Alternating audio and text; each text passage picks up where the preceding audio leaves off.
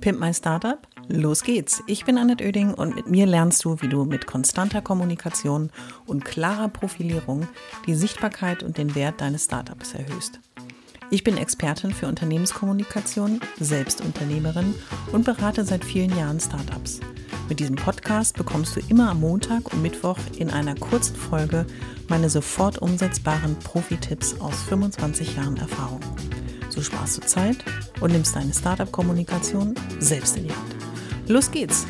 Alle wichtigen Infos zur Folge und mir findest du in den Shownotes.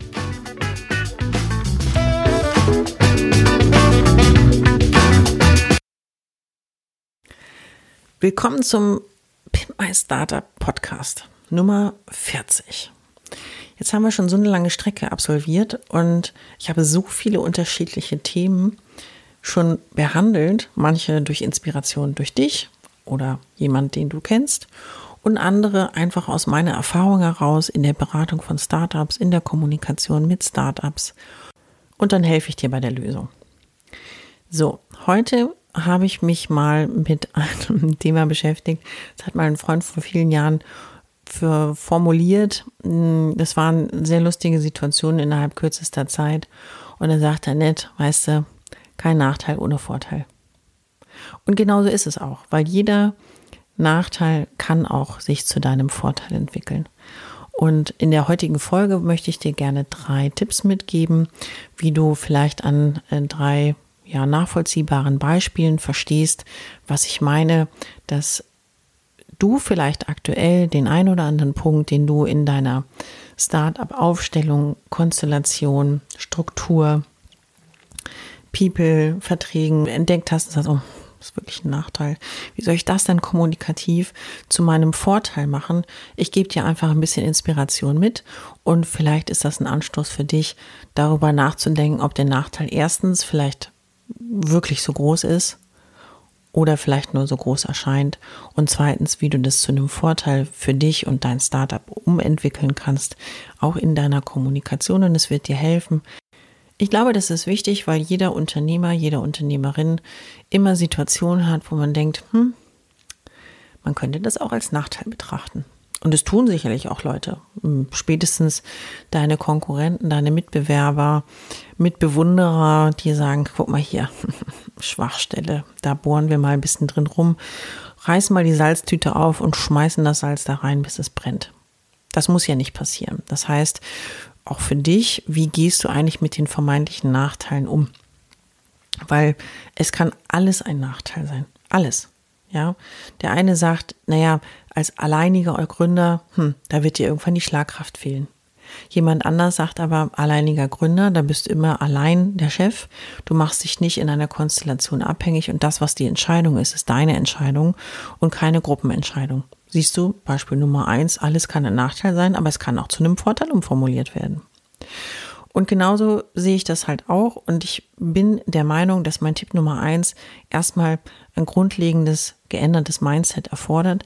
Denn mein Tipp Nummer eins heißt, sei einfach optimistisch und positiv mit allem, was dein Startup betrifft und betrachte auch deine Nachteile mit einer etwas positiveren Brille. Nicht mit einer rosaroten Brille, weil das kann sich auch zu einem Nachteil auswachsen, aber betrachte die Dinge auf der einen Seite realistisch, aber auf der anderen Seite vielleicht auch mal mit einer etwas positiveren Brille, denn was du auch als Nachteil betrachtest, sieht man von außen oder selbst deine Mitarbeiter sehen das vielleicht nicht als ein Nachteil. Aber wenn du, ich sag mal, mit jeder Faser deines Körpers ausstrahlst, dass das ein Nachteil ist, dass es furchtbar ist, dass es eine Hürde ist, an der du jeden Tag scheiterst, kannst du dir schon vorstellen, noch drei Sätze davon und man kriegt irgendwie so einen leichten kalten Schauer auf dem Rücken und denkt sich, oh ja, das ist wirklich ein Nachteil. Aber wenn du das positiv betrachtest und sagst, ja, es ist ganz normal, so ein Geschäft kann auch mal den einen oder anderen Nachteil produzieren. Ich habe vielleicht noch nicht die Schlagkraft, ich habe vielleicht noch nicht das Netzwerk, ich habe noch nicht die passende Struktur zu 100 Prozent gefunden. Ja, das ist richtig, aber 80 Prozent sind vielleicht schon total rund. Ja, das ist wieder die positive und sehr optimistische Betrachtungsweise. Zeichnet mich an sich auch aus. Ich bin ein Sonntagskind, bin sonntags um 12 Uhr mittags geboren. Vielleicht ist das auch was Positives, was mich durch mein Leben begleitet hat. Die Dinge einfach auch immer mit einer sehr positiven, optimistischen Sicht zu betrachten, selbst wenn sie auch noch so ausweglos und furchtbar waren immer gedacht, okay, auf der einen Seite hat es einen Sinn, den Spruch kennt mittlerweile, glaube ich, auch jeder, aber auf der anderen Seite ist es wirklich so furchtbar, wie du das in dieser Sekunde auch empfindest. Und es ist es meistens ja nicht. Also Tipp Nummer eins, betrachte die Dinge mal positiver und optimistischer und versuch auch jedem Nachteil etwas Positives abzugewinnen, was du in der Kommunikation dann nutzen kannst. Denn der andere weiß noch gar nicht, dass es ein Nachteil ist. Wenn du ihn aber darauf hinweist, könnte das vielleicht auch ein von dem empfundener Schwachpunkt sein. Der Tipp Nummer zwei bezieht sich auf sehr, sehr viele äh, Unternehmer da draußen.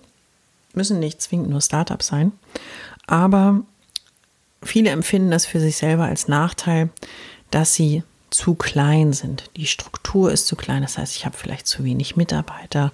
Ich kann nicht bis ins Endliche skalieren. Mein Produkt ist vielleicht ein reales Produkt und es gibt finanzielle ähm, Grenzen, die mich in meiner Produktionsfähigkeit einschränken. Vielleicht habe ich ein zu kleines Vertriebsgebiet.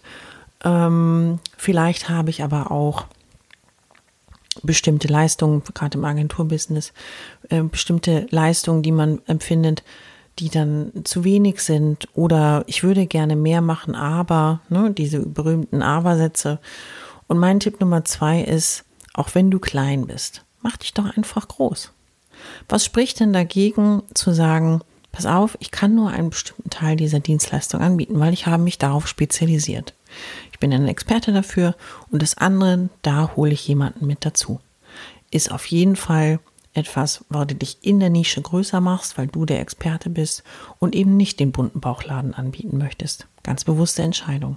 In meiner, einer der letzten Folgen ging es um das Thema Kooperation. Gerade kleine Unternehmer, kleine, ja, also 3,1 Millionen äh, Selbstständige in Deutschland sind Einzelunternehmer, das heißt, tragen alleine die Verantwortung für ihr Unternehmen und beschäftigen zwischen 0 und 9 Mitarbeitern. So, jetzt kannst du mal selber hochrechnen, was das alles so für eine Masse ist, die aber abhängig ist von einer einzelnen Person. Also alle haben irgendwo diese gefühlte Beschränkung, diesen gefühlten Nachteil, der aber eigentlich auch ein Vorteil ist. Habe ich ja schon am Anfang gesagt. Und wie ich diesen vermeintlichen Nachteil zu meinem Vorteil nutze, ist eben entweder ich gehe in eine Nische und da bin ich bewusst der Experte oder ich mache mich zusammen mit anderen im Rahmen einer Kooperation etwas größer. Das kann eine Bürogemeinschaft sein, wo als Bürogemeinschaft auftritt, unterschiedliche Kompetenzen unter einem Dach zusammensammelt und sagt, ähm, das können wir alles gemeinsam anbieten setzt natürlich voraus, dass du eine Organisationsstruktur hast, also auch in der Abarbeitung der Aufgaben, nicht nur in wer macht was auf dem Blatt Papier, wie du diese Schlagzahl dann auch hinbekommst. Das heißt, die Kooperation macht dich groß.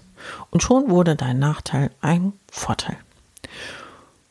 Und birgt ja auch noch einen großen Vorteil. Ich arbeite mit eigentlich nichts anderem, denn mm, ich arbeite mit sehr vielen Einzelunternehmern in einem Netzwerk zusammen.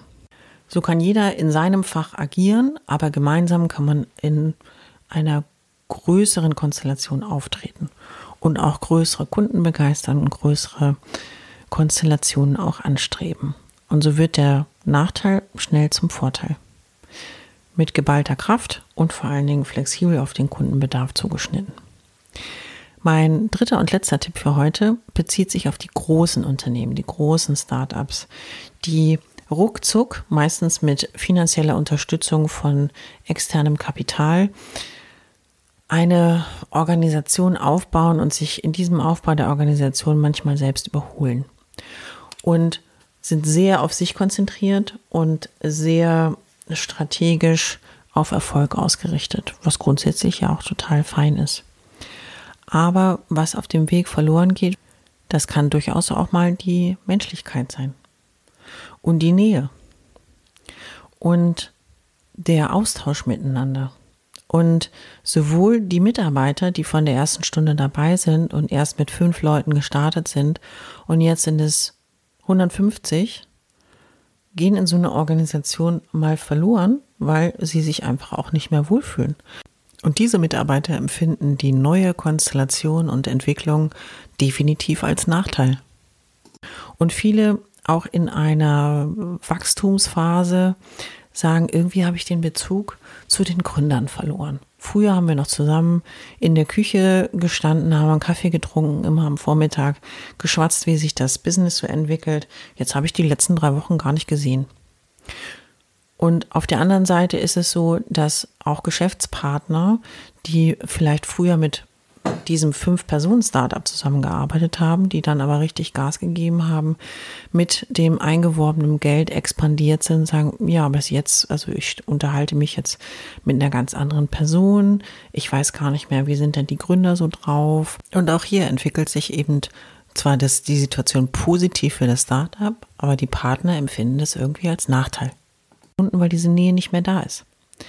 Auf der einen Seite gönnen einem alle den Erfolg aber auf der anderen Seite wird eben in diesem Zustand auch gerne mal bemängelt, dass diese, dieser Nähefaktor und dieser, es ist jetzt nicht Kuschelfaktor, aber es ist zumindest dieser, diese Nahbarkeit und nah am Geschäft zu sein, nah an den Entwicklungen und diese Unkompliziertheit, die viele auch mit den mit der Anfangsphase eines Startups verbinden, kann da verloren gehen. Und meine Empfehlung ist eben, wie auch immer es dir möglich ist, diese Nähe aufzubauen, sowohl zu den Mitarbeitern, damit die wissen, dass sie immer noch am total richtigen Ort sind, dass sie Wertschätzung erfahren, dass der Dialog mit ihnen immer noch wichtig ist und nicht ähm, alles jetzt schwer durchtechnisiert ist und der Mensch keine Rolle mehr spielt, weil das empfinden manche in solchen Phasen.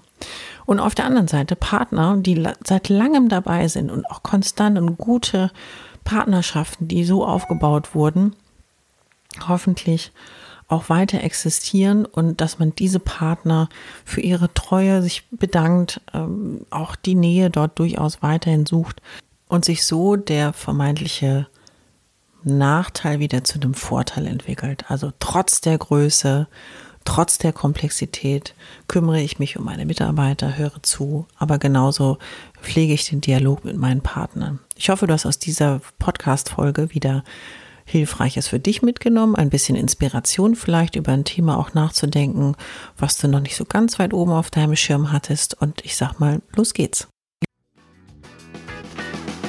Ich hoffe, es hat dir gefallen und du bist durch meine Tipps ein wenig schlauer, aber vor allem mutiger geworden. Ich freue mich, wenn du meinen Podcast abonnierst und so ab jetzt keine Folge mehr verpasst. Immer montags und mittwochs. Und wenn es dir gefallen hat, schreib mir gerne eine Bewertung und gib mir 5 Sterne.